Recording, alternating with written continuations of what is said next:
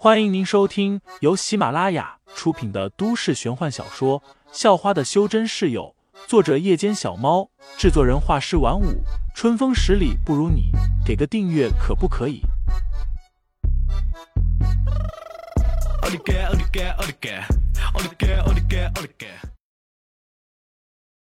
第十章：淬体八层下。他们都知道，只剩下七天就开学考试了。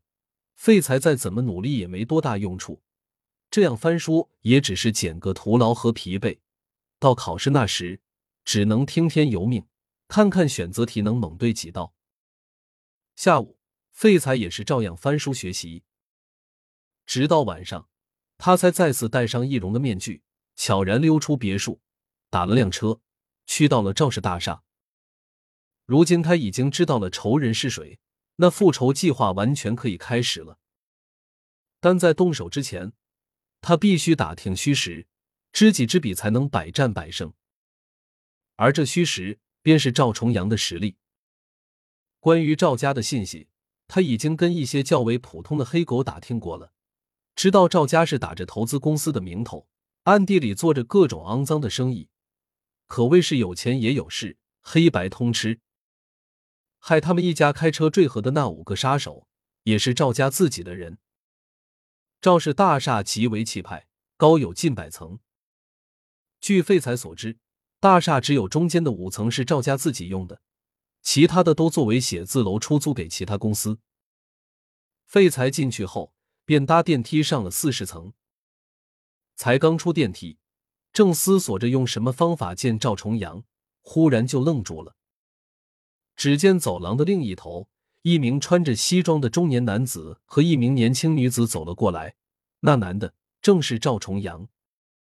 看到这一幕，废材恨不得立即冲上去将他撕碎，但理智却告诉他万万不可冲动。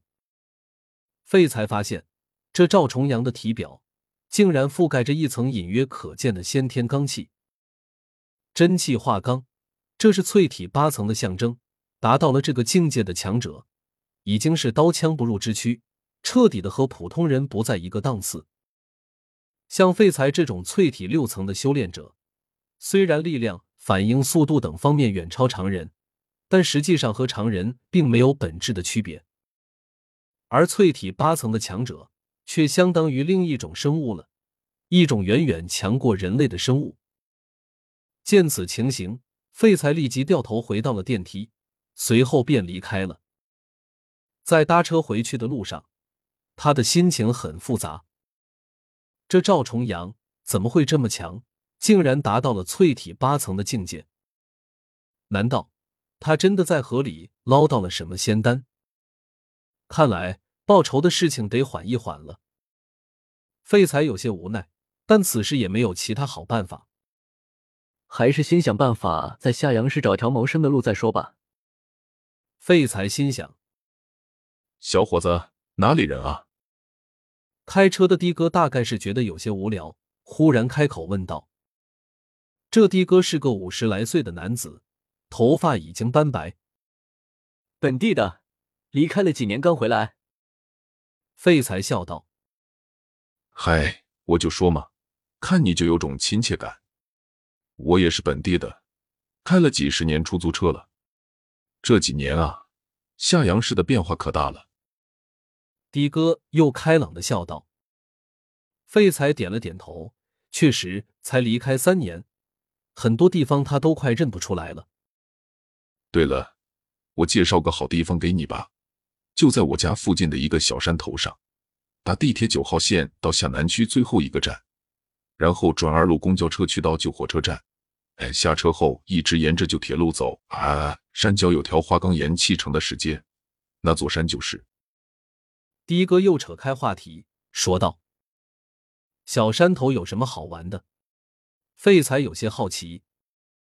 的哥则是继续说道：“那小山头可神奇了，也不知道为什么，那里的树木比其他地方的要茂盛好几倍，树上的鸟窝也多得可怕，各种小猫小狗的动物也都喜欢往那跑。这还不是重点。”的哥说着，又从后视镜瞥了一眼废材。发现废材似乎很感兴趣。确实，废材听他这么说，是有了些兴趣。根据他的常识，那样的地方往往都是灵气浓郁之地。深山里面就是这样，就只有那座悬崖下的小山头，树木异常的茂盛，小动物也多。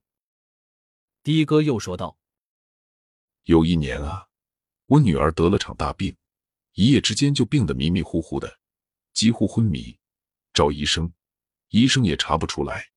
最后还是我老父亲坚信那座小山头可以治病，让我带女儿去那座小山头待几天。当时我也没办法了，只好去了。结果还真的有用，我带着女儿在那待了两天两夜。”女儿的病就全好了。